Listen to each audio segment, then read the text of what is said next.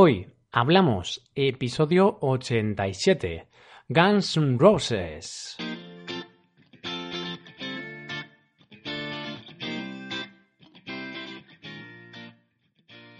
Bienvenidos a Hoy Hablamos, el podcast para aprender español cada día. Ya lo sabéis, publicamos nuestro podcast de lunes a viernes. Podéis escucharlo en iTunes, Stitcher o en nuestra página web hoyhablamos.com. Recordad que en nuestra web tenéis disponible la transcripción completa del audio que estáis escuchando. Ya hemos llegado al final de esta semana y comenzamos un nuevo mes. Estamos a viernes 2 de junio. Hoy los Guns N' Roses tocan en Lisboa y es ahí donde yo me encuentro. Por ello, me apetece hablar un poco sobre los conciertos de música y sobre este grupo de rock, Guns N' Roses. Hoy hablamos de los Guns N' Roses.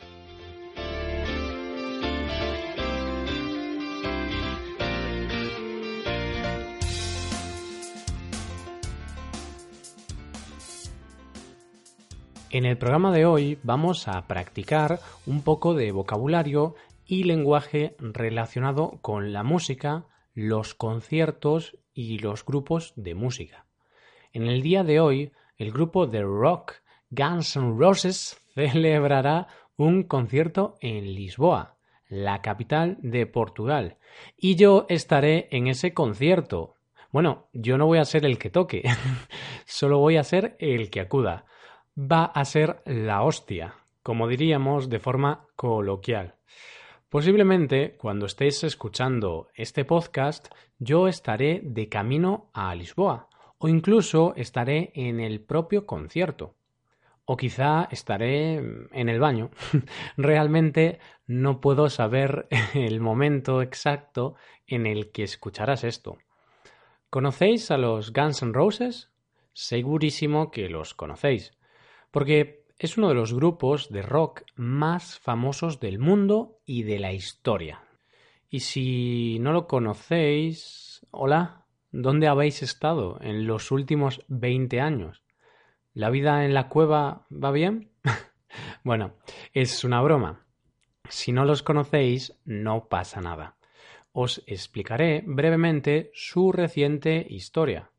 Hablemos ahora un poco sobre esta banda de rock and roll formada en 1985. Guns N' Roses publica su álbum completo en 1987, Appetite for Destruction. Este álbum fue todo un éxito y consiguió vender más de 27 millones de copias. De hecho, este es uno de los álbumes de debut más vendidos de la historia. Álbum de debut significa el primer álbum de un grupo, el álbum con el que debuta en el mundo de la música. Así pues, pocos álbumes de debut han alcanzado tanto éxito. Dos años después, publicarían el disco GNR Lies, como Guns N' Roses Lies, en 1989. Este disco no fue tan popular como el anterior, por lo que consiguió alcanzar unas ventas de 6 millones de discos. Aun así, 6 millones de discos vendidos son muchos millones. Más tarde, en 1991, publicaron el disco Use Your Illusion 1 y Use Your Illusion 2, o 1 y 2, los cuales consiguieron un buen número de ventas, con un total de 31 millones de copias vendidas entre los dos. No obstante, con el paso de los años, el grupo comenzó a tener problemas internos. Los componentes de la banda empezaron a tener discursiones entre ellos. Y estos problemas y discursiones provocaron que varios integrantes abandonasen el grupo. Así pues, en 1994, el guitarrista principal Slash y el bajista Duff McKagan, este apellido es gracioso porque es como verbo cagar, es decir, defecar, me cagan, bueno, una cosa. Estos dos artistas dejaron el grupo. La salida de Slash fue lo que provocó que el grupo entrase en decadencia, es decir, que el grupo dejase de componer buenos álbumes y canciones. Slash se enemistó con Axel. Es el cantante y líder del grupo, por lo que el grupo se disolvió prácticamente. No obstante, en 2014, parte del grupo original de Guns N' Roses volvió a reunirse, y esto ha supuesto una nueva gira mundial en 2017, con casi todos los integrantes originales de la banda. El cantante Axel Rose, el guitarrista Slash y el bajista McCagan. Junto a ellos también estarán otros músicos, pero los tres importantes son estos. Podríamos decir que a los demás no los conoce ni su madre. y toda esta historia sobre los Guns N' Roses me lleva al concierto de hoy, que van a celebrar en Lisboa. Hoy estaré en ese concierto, disfrutando de su música en directo. ¿A vosotros os gustan los conciertos? Sobre este tema siempre hay gente a la que le encantan los conciertos y gente a la que no le gustan nada. A mí, personalmente, no me encantan los conciertos. No suelo ir a muchos conciertos. Alguna vez he ido a un festival, pero no es habitual.